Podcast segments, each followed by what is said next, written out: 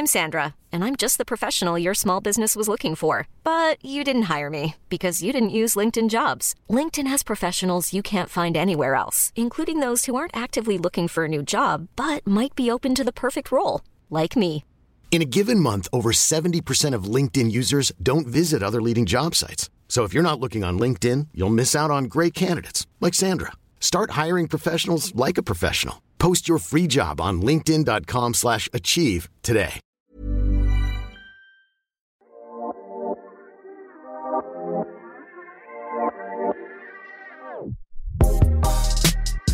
Bien la première fois qu'il fait des étincelles avec sa bite. Et on bandera quand on aura envie de bander. C'est drôle. Un bonhomme, substantif masculin et adjectif, selon le dictionnaire, c'est un homme bon, vertueux, d'un comportement favorable, agréable à autrui. Alors pourquoi quand on entend? Ils vont voir si je suis pas un bonhomme On a l'impression que ça veut dire autre chose. Bonjour, c'est Victoire de la Maison Neuve et vous écoutez la saison 3 de Bonhomme, le podcast sur les masculinités du magazine GQ. Notre invitée pour cet épisode, c'est Léna Situation. 23 ans, youtubeuse et auteure d'un livre qu'elle a appelé Toujours Plus, rempli de conseils en matière de développement personnel. Elle est devenue incontournable en un rien de temps sur YouTube, Instagram et dans le milieu de la mode. C'est avec beaucoup de curiosité que nous l'avons abordée. Elle se dévoile déjà dans ses vidéos, mais on avait encore plein de questions pour elle. On a donc parlé, avec elle, de sa vision de la masculinité, de la féminité, de son rapport à sa famille, au succès et à elle-même. Commençons par sa définition du bonhomme. Ouf Alors déjà, bonjour. Euh, Qu'est-ce que c'est un bonhomme? Tu sais, je- j'ai pas trop ce... Depuis que je suis petite et dans toute mon éducation, mes parents, ils m'ont jamais dit trop ça c'est une fille, ça c'est un bonhomme, ça c'est un mec, ça c'est une meuf.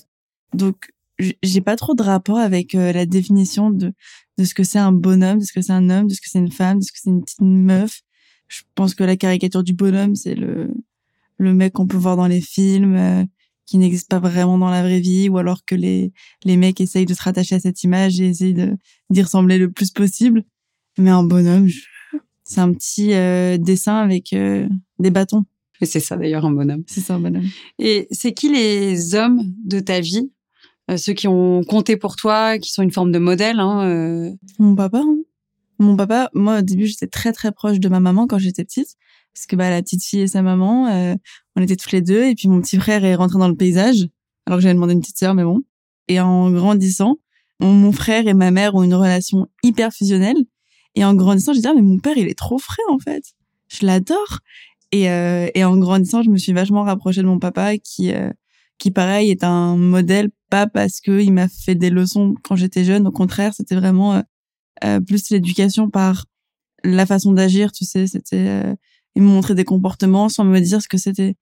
On, je voyais une, une, une maman très féministe, mais sans qu'elle me dise ça c'est du féminisme, ma fille. C'était vraiment une attitude euh, au quotidien et sur les moindres petites choses, et donc du coup c'était vraiment euh, euh, ça que, que j'admire, parce qu'en grandissant je me rends compte à quel point c'est difficile d'assumer ses idées, ses envies, ses, ses opinions, et eux l'ont toujours fait avec une grande facilité. Est-ce qu'il y a une masculinité type chez les meufs que ça soit Non. c'est l'impro? Aucune. Ouais, c'est euh, pas du tout, du tout, du tout. Mon papa, il est euh, comédien, donc euh, tu joues des rôles, tu tu t'amuses, t'es à l'aise avec ton corps, t'es à l'aise avec euh, ta personnalité. Il y a pas du tout une sorte de masculinité toxique qui vient rentrer en jeu. Il y a pas ce truc de si tu fais ça, tu seras pas un vrai homme. Il y a pas du tout euh, ce truc chez nous. Ma mère, c'est pareil de son côté. elle, on pourrait la considérer comme très bonhomme parce que c'est elle qui bricole, c'est elle qui fait toutes les tâches euh, des, des bonhommes euh, comme on voit dans les films par exemple. Et donc du coup, il y a aucun rapport ni avec la féminité ni avec la masculinité qui, qui était un, un sujet en fait. Et toi, t'étais quel genre de petite fille S'il y avait un genre, si on peut. S'il y avait un genre, bah on, on me disait souvent que j'étais un garçon manqué. Je me suis dit, quoi, c'est un garçon manqué? Et en fait, c'est juste parce que j'adorais le foot et j'étais euh, moins à fond sur euh, ce qu'on pouvait avoir, euh, genre les jeux roses. Et donc du coup, je, on, on m'a considéré pendant longtemps comme un garçon manqué, mais moi je dis ouais, je suis un garçon manqué, je suis un garçon manqué. Et après, quand, quand tu grandis, tu te dis mais c'est quoi ce bordel, garçon manqué J'ai manqué rien du tout, je suis une meuf parce que voilà, je suis une meuf, mais je peux avoir aimé des activités considérées pour les hommes parce qu'il y avait un, emballage bleu euh, sur le sur le packaging. Et laissez-moi tranquille, j'ai manqué de rien du tout. Garçon manqué. Ouais, c'est il y a des gens qui disent non, je suis juste une fille réussie et que j'ai Je suis pas. une fille réussie de ouf. Une personne réussie, même. Drôle. Et au-delà des genres, est-ce que tu te souviens de tes traits de personnalité qui ressortaient quand tes parents t'en parlent ou de toi? C'est les mêmes qu'aujourd'hui. Ah Ils ouais? m'ont dit franchement, heureusement que tu fais ce taf, hein, parce que t'avais une personnalité qui t'aurait pas emmené euh, dans un truc plus conventionnel. Euh, très bavarde, très hyperactive. J'ai toujours eu des soucis de, de de faire quelque chose que je n'aimais pas. Me forcer à faire quelque chose que j'aime pas, c'est quelque c'est assez compliqué. J'ai beaucoup de mal avec ça. Ça demande beaucoup plus d'efforts venant de moi de de me poser pendant une heure et d'être sur une chaise et faire un truc qui était pas forcément ma passion. Et euh, j'ai une personnalité où c'est un peu euh, zéro ou 100%. Voilà, c'est si je veux pas faire quelque chose, mais je ferai même pas semblant. Et par contre, si je le fais, on se donne tout, on fait des nuits blanches, on fait ci, on fait ça, on ramène ça. Euh, ok, l'exposé, on va le faire, mais on va ramener l'auteur du livre, on va essayer de le trouver, on va l'appeler, on va le trouver sur LinkedIn, après on va le faire venir à l'école, etc. C'est plus ce type de personnalité-là. Et tu te souviens de, hum, des modèles que tu avais pour te construire en tant que femme, en tant que fille, en tant que personne euh... High School Musical. Ouais. Ouais, moi, c'était très Disney Channel. Et c'était bah, nos icônes à nous. Hein. C'était, moi, c'était ma Catherine Deneuve, euh, Vanessa Hudgens. Donc, il y avait euh, High School Musical, tous les acteurs, les, les Disney Channel Girls, Anna Montana, Selena Gomez, etc. Ensuite, il y a Rihanna qui est rentrée dans ma vie. Et là, j'ai découvert euh, la confiance en soi sur une femme, à quel point ça te rend jolie, à quel point ça te rend intéressante quand, euh, quand t'as pas peur d'affirmer tes idées. Et euh, Rihanna a toujours euh, une grande part euh, dans mon cerveau quand je fais des réflexions. C'est des performeuses en général. Ouais, j'adore performeuse. Tu joues un rôle, tu parce que jouer un rôle, ça demande d'être très très très à l'aise dans dans son corps. Euh, Tu dois le connaître, tu dois savoir qui tu es. Je le vois comme ça en tout cas. Et toutes les actrices que j'ai rencontrées, etc. Il y a une sorte d'aura trop folle qui te dit waouh, j'ai envie d'être leur copine, j'ai envie d'être à l'aise comme elle est à l'aise. Alors que parfois tu peux parler avec elle et tu te rends compte que c'est vraiment qu'en apparence. Mais euh, on arrive à te faire croire des choses et je trouve ça plutôt cool. Et aujourd'hui, c'est les mêmes. Enfin, t'es toujours fidèle à ces modèles euh, que t'avais euh, ado, enfant et tout. Rihanna toujours, hein, j'attends toujours l'album, euh, j'attends euh, dès qu'elle fait quelque chose, euh, j'aime suivre, je suis curieuse et j'adore voir euh, les stars qu'on suivait quand on était plus jeune, voir comment ils, ont- ils évoluent, comment ils ont grandi. Je trouve que c'est assez rassurant d'avoir des de suivre des gens, tu vois qu'il y a eu des erreurs, qu'il y a eu des échecs, mais que d'un côté ils se sont relevés ou alors au contraire depuis le début ça fait qu'aller mieux. Donc euh, je trouve que c'est assez agréable à, à suivre. Ouais, c'est des parcours que tu suis C'est euh, des autant que les parcours personnes. petits. Comme on parle du passé, quand tu repenses, est-ce qu'il y a quelques événements, que ce soit justement des échecs, euh, des réussites, des jours Ouais. particuliers dans ta vie où tu dis ça, ça m'a façonné en Ouais, il y a eu plusieurs étapes qui ont fort façonné ma ma personnalité d'aujourd'hui. Les études, ça m'a créé une certaine discipline euh, parce que parce que forcément euh, le fait de se réveiller tous les matins, le fait de parfois faire des choses que t'as pas envie de faire, mais il faut les faire parce que c'est c'est comme ça. L'école, c'est ça. Euh, ensuite, euh, il y a une période où j'ai fait plusieurs petits boulots pour pouvoir euh, justement payer ces études-là. Et pareil, ça te crée une surdiscipline, le fait de de te réveiller, de faire un truc. Alors là que tu n'aimes vraiment pas, ou alors au contraire, j'avais des petits boulots que je kiffais un peu plus, et tu sentais qu'il y avait des débouchés si tu montrais que t'en voulais, que tu voulais un petit peu évoluer au sein de l'entreprise. Ça, c'était assez euh, assez cool. Et puis c'est surtout une sorte euh, d'intelligence sociale qui se crée, je pense, où tu as une certaine facilité par la suite euh, d'aller parler avec des gens, d'aller euh, tenir des discours, de d'être plus à l'aise à l'oral, etc. C'est des choses que j'ai appris petit boulot, les oraux à l'école, etc. Et puis après, quand à la fin de ces études-là, je suis partie vivre à New York, j'ai eu un truc euh, du je m'en foutisme un petit peu. Pas que les Américains soient je m'en foutiste, au contraire, mais il y avait, je sais pas, comme j'étais très loin de la France, je m'en battais les steaks de ce que les camarades de classe pouvaient penser, de ce que les profs allaient dire sur ce que je fais en, termes de vidéos, etc. Et revenu en France, ça m'est resté. Et maintenant, je suis très, euh, je m'en tape. Si tu devais parler de ta féminité, tu la définirais comment? Ouais, qu'est-ce que ça veut dire féminité, tu vois? C'est la question d'après. je, je suis là, je suis en train d'essayer de trouver une, une réponse et je me dis, mais non, c'est de la merde. Féminité, c'est... Et je pense qu'il y a des mots qui sont pas forcément obligés d'exister ou on n'est pas obligé de les utiliser dans le vocabulaire au quotidien.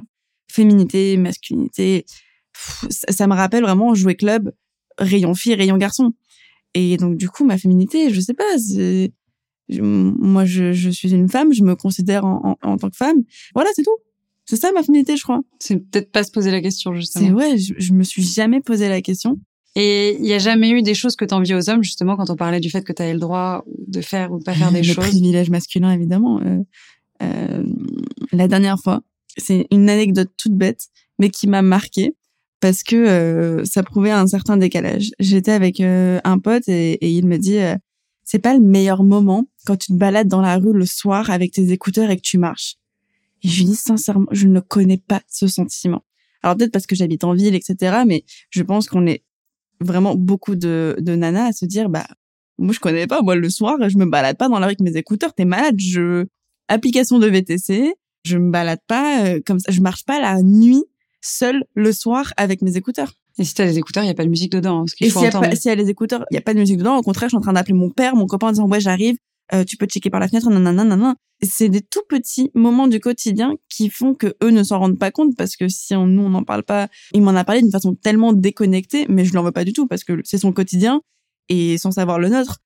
Et, tu dis, waouh, c'est fou, c'est fou. Donc euh, c'est ce genre de petites choses et puis évidemment euh, l'égalité homme- homme-femme et on cherche tout à avoir cette même euh, égalité, même facilité parfois et le fait de pas avoir à parler plus fort, à, à gueuler ou alors à, à pouvoir gueuler sans passer pour une hystérique ou euh, alors euh, juste vouloir assumer ces trucs sans sans passer pour une opportuniste ou alors sortir avec un, un, un garçon qui peut avoir un, certain métier sans être une michetonneuse. En gros, c'est un peu toutes ces étiquettes-là qui n'existent pas pour les hommes euh, et, et des mots d'ailleurs qui n'existent qu'au féminin. C'est surtout ça qu'on qu'on envie, je pense. À l'inverse, il y a des choses que tu leur laisses volontiers où tu te dis, euh, pff, ça, Euh, euh, Qu'est-ce que je laisse volontiers aux hommes?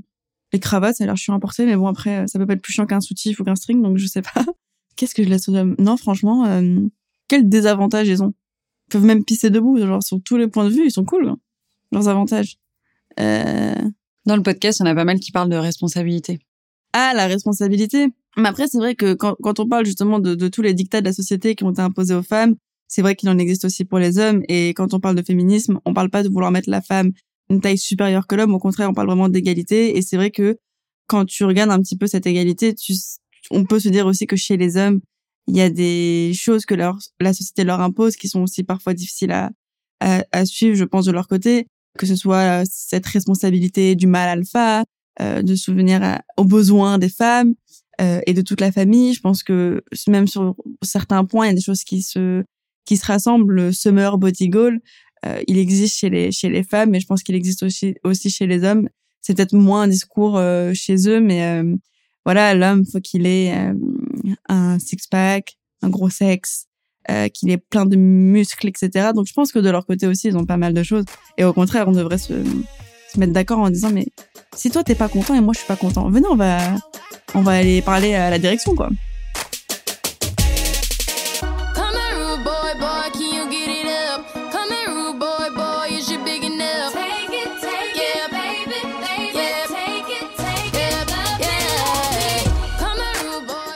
Tout sujet. Est-ce que globalement, tu dirais que tu as confiance en toi? Ah, ça dépend des jours. C'est vraiment des phases où évidemment euh, t'as un petit euh, manque de confiance. La dernière fois que ça m'est arrivé, c'est dans une cabine d'essayage. En gros, j'avais vu plein de, tweets qui parlaient de mon physique, euh, en mode ouais, elle est devenue trop chum ou euh, elle a pris du poids ou alors elle euh, dégage rien, elle est trop moche, etc. Donc moi, je l'ai lié avec une certaine, je, je, je m'en bats les steaks isme. Quand tout d'un coup, j'arrive dans la cabine d'essayage, mais genre vraiment trois semaines plus tard, et tout me revient dans la gueule parce que essayé une robe, elle m'allait pas. Mais juste, elle m'allait pas. Peut-être que la taille était trop petite, parce qu'elle était, c'était pas ma coupe, c'est pas ma morphologie. Je suis en H, Christina Cordula, elle a dit, tu peux pas mettre ça, etc., tu vois. Et en fait, juste, je me suis retrouvée dans la cabine d'essayage et j'ai fondu en larmes parce que j'étais en mode, waouh, ils ont raison, nanana. Euh, je me sentais trop mal, j'ai, pleuré, j'ai rendu la robe. En pleurs, le mec des galeries Lafayette, il me dit, mais ça va, tu veux que je prenne une autre taille? Je suis en mode, non. Et je suis rentrée chez moi en, pleurant dans le taxi. euh, il pleuvait des cordes et tout. J'étais en mode, quelle vie de merde, quelle merde, nanana. Et puis après, le lendemain matin, je me suis réveillée en disant, mais quelle perte de temps. J'ai gâché une journée entière. J'étais triste. euh, la robe était pas si moche que ça. Et j'ai essayé de reconstruire un petit peu et de me réveiller le matin avec une, une meilleure aura, on va dire, et un meilleur mood. Et évidemment que c'est des, des coups de, de, de mousse sont, sont nécessaires et sont sains aussi, je pense. Et c'est pour après euh, réussir à se relever. Est-ce qu'il y a des choses sur lesquelles tu te sens infaillible et même le regard des autres et les avis des autres sur Twitter pourraient pas démolir? Ouais, euh, je la partie physique euh, reste euh, le talon d'Achille de, je pense aussi beaucoup de femmes. Surtout quand t'es exposé. Et, donc et tu- ouais, surtout quand t'es exposé, parce que la moindre chose, la moindre chose la plus futile, moindre coupe de cheveux, robe à un événement, etc., peut faire parler beaucoup de gens, alors que euh, à la fin du compte, je pense qu'en vrai, on s'en fout tous. Mais par contre, quand on vient m'attaquer sur euh, sur mon travail ou sur mes idées ou quoi que ce soit. Là, je suis euh, bien à l'aise dans mes baskets pour être en mode je m'en tape parce que j'ai confiance en moi sur mes idées, j'ai confiance en moi dans une réunion pour venir euh, parler avec des gens, pour qu'on puisse euh, débattre, pour qu'on puisse trouver des choses nouvelles, etc. Avec ça, je suis beaucoup plus à l'aise. Et ça, je, je préfère ce schéma-là, le schéma où euh, physiquement je me cherche encore, je suis un peu en crise identitaire, quel est mon style, qu'est-ce que je veux porter, qu'est-ce que je veux, à quoi je veux ressembler, et que la fondation au fond soit plutôt saine, ça c'est cool. Et c'est quoi le plus beau compliment qu'on pourrait te faire, genre aujourd'hui? J'aime bien tes montages, j'adore. Euh, j'adore quand on me dit, genre j'ai fait une vidéo de qui dure à peu près 20 minutes et qu'on me dit, oh, j'ai l'impression que c'est passé en 5 minutes. Là, je me dis, waouh, c'est-à-dire que j'ai réussi mon dynamisme que je cherche absolument à faire quand je fais du montage.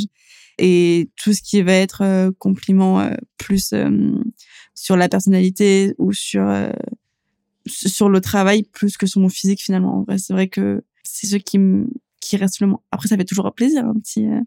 Ah, t'es jolie aujourd'hui. Et toi, tu sais, le plus beau compliment que tu peux faire à un garçon, si c'est différencié? Ah bah déjà dire à un garçon je t'aime bien, franchement il devrait être content. non je rigole, je sais pas. Le meilleur compliment qu'on pourrait faire à un garçon, je, je sais pas, je pense que c'est vraiment par rapport à, à, leur personnalité. Moi j'ai un groupe de potes chez qui le rapport à leur masculinité par rapport à l'homme en général, c'est complètement décomplexé, c'est complètement à l'inverse de toxique. Vraiment, ils sont tous hyper à l'aise avec leur sexualité, avec leur corps et ils m'ont appris beaucoup beaucoup beaucoup de choses sur le fait que justement, ils sont un tout petit peu plus jeunes que moi, mais ils m'ont appris tellement de trucs. Ils se mettent pas dans des cases, ils cherchent pas à l'être, ils, ils, se posent même pas de questions. Et je trouve ça trop ouf. Donc eux, si je leur fais un compliment par rapport, euh, on dire ouais t'es trop viril, ils vont dire je m'en bats les steaks. Par contre, est-ce que t'as écouté la nouvelle chanson de Lady Gaga? T'as aimé? Je suis sur du cliché, mais bon, quand c'est avec euh, avec c'est un peu comme ça. Mais euh, c'est c'est des gens qui qui m'ont appris beaucoup beaucoup de choses et leur faire des compliments, ce serait vraiment plus pareil sur de la personnalité, euh, plus que sur euh, ce qu'ils peuvent représenter dans la hiérarchie euh, homme-femme. Autre sujet, sensibilité. Est-ce que tu te considères comme quelqu'un de sensible? Je suis extrêmement sensible. T'as le sentiment que trop parfois ou Je peux me laisser vite bouffer par mes émotions, mais ça va être surtout les émotions euh, telles que le stress, les angoisses. je suis quelqu'un qui fait pas mal d'anxiété et c'est dû à une certaine euh, sensibilité par rapport à aux voix dans ma tête, c'est-à-dire que euh, enfin la, voix dans ma tête qui peut être euh, parfois assez oppressante et je lui laisse parfois trop de place parce que j'ai envie de débattre avec elle, mais c'est toujours elle qui gagne le débat. et, et, cette voix-là, son sujet préféré, c'est le travail? La pression, c'est la pression du, du. Ça existait avant le travail quand j'étais je faisais mes études, c'était déjà un peu en train de, de venir, mais c'est vrai que le fait d'être très exposé, le fait d'avoir euh, parfois un certain manque de choses privées euh, font que je sais pas trop où me cacher ou je sais pas trop euh, ce que j'ai le droit de dire ou ce que j'ai plus le droit de montrer parce qu'on me demande d'en montrer toujours euh, pas toujours plus finalement. Voilà j'ai pas fait mon livre pour rien. On, on, c'est vrai qu'on me demande parfois de, de, montrer toujours plus mais tout ça n'est que dans la tête parce que finalement les gens si je leur dis euh, j'ai pas envie de le faire il y en a qui vont vraiment respecter ce choix et qui vont dire ouais de ouf c'est bon laissez-la tranquille ça fait cinq ans on connaît toute sa vie euh, euh, laissons-lui un petit peu d'air pour souffler c'est vraiment la voix dans ma tête versus moi et on essaye de c'est juste aussi que j'essaie vraiment de, donner le meilleur de ce que je peux faire.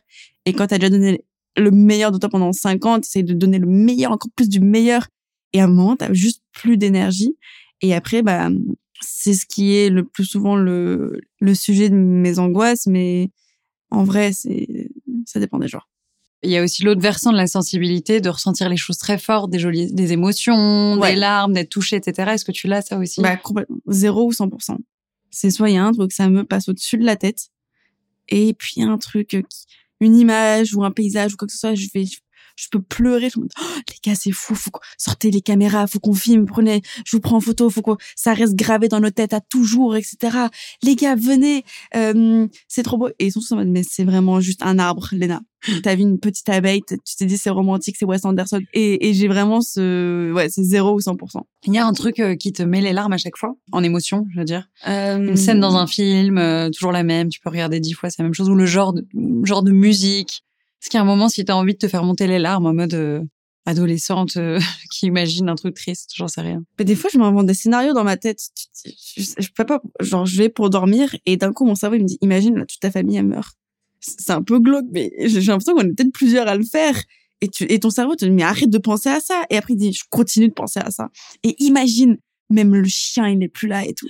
Et je commence à pleurer. Je me dis, non, arrête, qu'est-ce que je ferais? Après, je m'endors. Et le lendemain, tu te dis, wow, what the fuck? Ce qui me mon cerveau. Tu te fais pleurer toute seule, Je quoi. me fais pleurer toute seule. Bon, sinon, après, euh, il y a un petit épisode de Friends, euh, Ross Rachel, tu peux verser une petite larme de joie. Ah putain, yes. J'étais étonnée que t'en parles pas. La meuf est en boucle. Elle boit des réfréchats et elle regarde Friends. C'est tout ce qu'elle fait de ces putains de journées. The next one's dedicated to Rachel from Ross. Rachel, he wants you to know he's deeply sorry for what he did and he hopes you can find it in your heart to forgive him. See the stone set in your eyes. See the thorn twist in your side. I'll wait for you. Uh, we've just gotten a call from Rachel and she told us what Ross did. It's pretty appalling and Ross, if you're listening, I don't want to play your song anymore. Est-ce que t'es pudique avec tes sentiments Non, pas du tout. Au contraire. Sauf quand je vais faire de, de l'anxiété, là, c'est euh, très, très, très, très pudique. Je ne fais jamais d'anxiété d'ailleurs quand il y a quelqu'un avec moi ou plusieurs gens. C'est vraiment, euh, je, c'est un sentiment de, de bombe à retardement parce que je vais le, le cacher et le moment où je serai seule et que j'aurai peut-être un, temps plus calme, un temps plus libre, quand j'ai pas des journées qui sont vraiment en, euh, remplies de, de petites tâches à faire, quand je me retrouve seule, d'un coup là, ça peut ressortir parce que justement, je l'ai caché pendant longtemps. Or que euh, tout ce qui va être l'amour, la joie, la tristesse, etc., il y a pas de souci, vraiment, j'en parle ouvertement. Et euh, même moi, ça a été un peu ma, ma mon, truc sur YouTube, c'est que justement, quand ça allait pas, je le montrais, quand ça va, je le montre, Euh, parce que je trouve que c'est agréable de suivre quelqu'un. En tout cas, moi, en tant que consommatrice des, des réseaux sociaux, je trouve que c'est agréable de suivre quelqu'un et de te dire putain, il est humain. Ça m'aide aussi à pas complexer parce que quand tu vois des nanas et des mecs qui ont une vie superbe, incroyable et que on voit pas le travail qu'il y a derrière, on voit pas la tristesse que ça peut causer, les éléments négatifs ou quoi que ce soit, ça construit quelque chose de faux et toi t'essayes de d'adapter ta vie pour construire cette chose qui est fausse. Sauf que c'est parce qu'ils ont omis de, de parler de certains certains points qui peuvent être plus tristes et qui font forcément partie de la vie parce que c'est euh, la vie n'est qu'un des, montagnes russes ça monte ça descend ça monte ça descend et tu peux pas redescendre euh, enfin tu peux pas remonter si tu descends pas un petit coup donc euh, je trouve ça plutôt agréable et je pense que j'aurais été moins à l'aise sur les réseaux si euh, j'avais euh, caché certaines parties alors évidemment parfois je me suis retrouvée dans des situations où t'as des choses qui ont t'as pas envie que ça sorte mais au final tu ça ça construit un certain truc euh, où euh, au final t'es très à l'aise Il y a des choses que tu montreras jamais. mon adresse, c'est tout. Ouais. Mon adresse, euh, non. Par a- exemple, je vois ton père et ton frère, ils sont sur tes réseaux, dans tes Ouais. vidéos, ta mère pas du tout. Non, mais ma mère, c'est parce qu'elle aime pas. Ouais. Mais euh, je peux comprendre parce qu'en fait, quand tu t'as, au début, euh, on s'en fichait tous, on se rendait pas compte quand je filmais. C'était vraiment euh, pour nous, il y avait très peu de personnes qui me suivaient. Et puis après, bah plus il y a des gens qui te suivent, plus euh, les, ça touche aussi tes proches. Par exemple, mon papa il se fait arrêter dans la rue, des fois mon petit frère aussi. Et euh, ma mère, elle est beaucoup moins à l'aise avec ça. Et, je comprends tout à fait. Donc du coup, on l'affiche pas. Mais elle est toujours euh, très présente dans la famille Mafouf. Puis c'est vrai que c'est quand même une fois que t'es exposé, même si ma communauté est très bienveillante, t'as forcément des gens qui euh, peuvent se permettre de parler de, de tes proches. Et Des choses que tu maîtrises plus. voilà, Ouais. c'est tu maîtrises plus. Donc évitons ce qu'on peut éviter. Et chacun reste à, à l'aise avec euh, ce qu'il aime. Et jamais je vais forcer quelqu'un qui qui veut pas être filmé ou quoi que ce soit à être dans une vidéo. Est-ce que tu dis facilement aux gens que t'aimes que tu les aimes? Euh, ouais, mais parfois je le dis tellement qu'on dirait que c'est faux. Je suis vraiment en mode ah je t'aime bisous. Et du coup il n'a plus aucune valeur. Mais euh, par contre euh, ça va plus être dans des des actes. Moi je suis très pudique sur euh, genre si tu m'appelles pas pour qu'on sorte, je vais pas penser à à t'appeler parce que je vais me dire non mais euh, elle est trop occupée ou non je vais la faire chier ou non je vais je vais les saouler. S'ils m'ont pas invité c'est qu'ils veulent pas que je vienne ou quoi que ce soit. Donc ça c'est un truc faut que j'y travaille parce qu'au final tout le monde est en mode mais on te voit plus. Je suis en mode oui mais c'est parce que euh, moi j'ai pas osé venir. euh. Ils sont en mode non mais la porte est ouverte, tu peux venir évidemment. Après je- ça c'est quelque chose où je suis plus pudique sur ça. Je peux dire je t'aime, t'imposer, quoi. mais je peux pas dire je peux venir s'il te plaît. Jamais. Tu m'invites pas, je viens pas. T'es romantique? Non, pas trop. Je suis pas très patiente et le romantisme demande beaucoup de patience. Viens, on va droit au but. Est-ce que tu me kiffes ou pas? J'ai besoin de savoir car je ne peux plus attendre une minute de plus. Je m'en fous des 107 pétales de rose qui nous mènent vers un chemin. Après, non, peut-être que je suis pas romantique parce qu'on m'a jamais fait un truc... euh, Si, quoique, je suis mauvaise langue. Si, si. J'ai eu des petits trucs romantiques et au final, t'es toujours contente. On est toujours en mode, non, je suis pas romantique et tout. Et puis après, quand, quand ça se fait et que tu reçois un petit bouquet de roses, oh, j'aime un peu finalement. T'as 23 ans, Ouais. tu grandis, donc forcément. Ouais.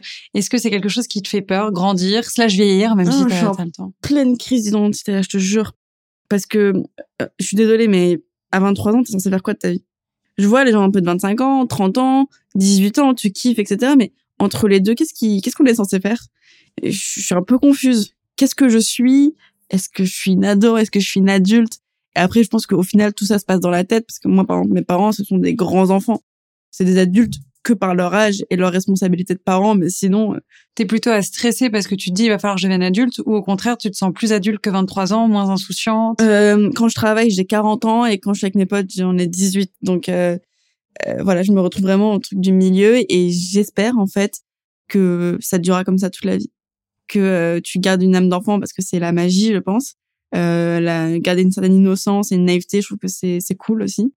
Et, euh, et garder aussi l'envie de, de s'amuser. Et après, en fait, je sais pas pourquoi on s'est dit que les adultes ne s'amusaient plus.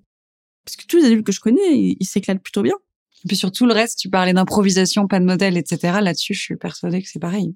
Qu'il n'y a pas de, de cases dans lesquelles rentrer au fur et à mesure que tu grandis ou que tu te maries. C'est que- d'être, euh, je sais pas quel âge ou quel acte tu deviens un vrai adulte. Parce que ma mère, elle faisait des trucs, pour moi, c'est euh, catégorie adulte, tu vois, c'est, euh, je tourne la tête et d'un coup, l'appartement, il est clean de ouf. Moi, il me faut quatre jours pour ranger mon appartement en termes d'organisation pour pas être déconcentré, pour pas d'un coup me dire, bon, vas-y, je vais faire des coloriages, ça m'a saoulé de, de ranger, ou euh, mettre la musique à fond et t'oublies que t'étais en train de ranger. Je sais pas, il y a des trucs, il y a des actes que je n'ai pas encore. Ça se trouve, ça viendra jamais. Hein. Ça se trouve, ça viendra jamais. J'aurai jamais un appartement clean. Merde. Est-ce que quand tu étais plus petite, tu disais à 23 ans, oh là là, c'est loin, je serais de telle manière, je serais comme ça, euh, je serais plus comme ça, et Ouais, aujourd'hui, ouais. tu es surprise ou pas du tout, tu es alignée avec ce que tu imaginais. Moi, je suis plutôt alignée avec ce que je voulais. Quand j'étais petite, je disais qu'à 25 ans, je voulais prendre ma retraite. C'est mal barré là. Mal barré. Moi, non, peut-être que je vais faire une retraite spirituelle. J'ai parti vi- vivre euh, avec des chèvres. C'est genre la blague que tout le monde me fait, mais je pense qu'à force de me faire la blague, je crois qu'ils ont capté qu'il y avait... Ils disent, Léna, 25 ans, c'est bon, c'est fini, vivre avec des chèvres. Elle va dire ciao, fait de la pression. Non, je suis plutôt alignée depuis petite et j'avais toujours un peu d'ambition, euh, enfin beaucoup d'ambition euh, quant à ma vie professionnelle et euh, sans jamais trop vouloir exactement euh, ce que je voulais parce qu'en plus euh, les réseaux sociaux n'existaient pas quand j'étais petite. Donc il n'y avait pas cette envie d'être sur les réseaux, mais il y avait cette envie de de créer quelque chose et de raconter des histoires. Et peu importe par quel moyen je le faisais, euh, si euh, j'en vivais, j'étais contente. Donc ça va, je suis plutôt en avec euh, avec ce que je voulais quand j'étais petite. Si tu as un conseil à donner aux jeunes femmes ou aux jeunes hommes qui nous écoutent euh, sur s'accepter, sur en tant qu'homme, en tant que femme ou en tant que personne qui t'a servi à toi. Ouais, c'est euh, c'est une question très compliquée parce que c'est évidemment ça s'adapte à tellement de facteurs, ta personnalité, là où tu vis, ton entourage. Je pense que le travail se fait sur le long terme et sur les expériences qu'on vit. Et le travail se fait surtout à partir du moment où tu sens qu'il y a en train de se passer un, un changement, où tu sens que tu es en train de perdre un certain point en termes de confiance personnelle. Euh, c'est là où il faut se dire, OK, c'est pas maintenant que je lâche. Au contraire, je vais essayer de me donner de l'amour, je vais essayer de mettre de la valeur sur ce que je fais. Et, euh, et l'humain est comme ça. L'humain aime se, se baser sur les choses négatives. Et, et moi, la première, je peux recevoir 200 commentaires positifs. Et il y en a un qui va dire, ouais, ça, j'ai pas kiffé, euh, c'est de la merde.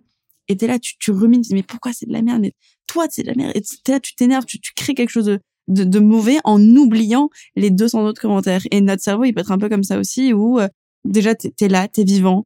Le matin, tu te réveilles, t'es une personnalité entière, tu as une, un truc que les autres n'ont pas, c'est ta propre personne, finalement. Rien que ça, c'est déjà des petits exploits tous les jours. Mais on va se focus sur quelque chose d'extrêmement négatif qui peut euh, finalement parfois être très futile. Et moi, il y a plein d'expériences dans ma vie où euh, je pensais que j'allais jamais les surmonter, que ça allait être euh, le, le comble de ma life. Et cinq ans plus tard, tu, tu ne te rappelles même pas du nom des gens qui t'ont causé ces peines. Donc, euh, c'est euh, vraiment un travail entre toi et toi-même. et sur le long terme parce que parfois tu peux aussi être euh, rempli de confiance personnelle et, d'un coup il y a un événement, il y a quelque chose qui te brise le cœur, il y a peu importe ce qui se passe dans ta vie, bah parfois d'un coup tout peut disparaître alors que ça faisait 20 ans que tu es en train de le construire. Donc euh, je pense que c'est une bataille euh, c'est assez négatif à dire comme ça mais je pense que c'est une bataille sur le sur la vie entière mais quand on arrête finalement de se battre contre les démons et contre ces choses négatives, elles disparaissent. Quand tu arrêtes de te concentrer sur ça.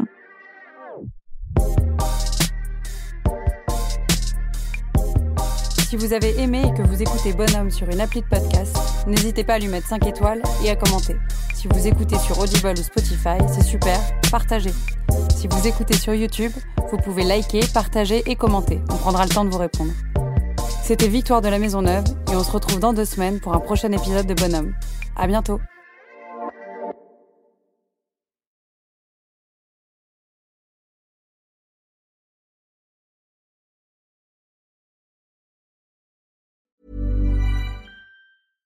When it comes to your finances, you think you've done it all. You've saved, you've researched, and you've invested all that you can.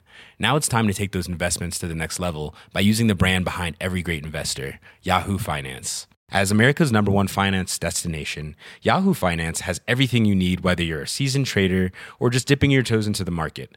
Join the millions of investors who trust Yahoo Finance to guide them on their financial journey. For comprehensive financial news and analysis, visit yahoofinance.com the number one financial destination, yahoofinance.com.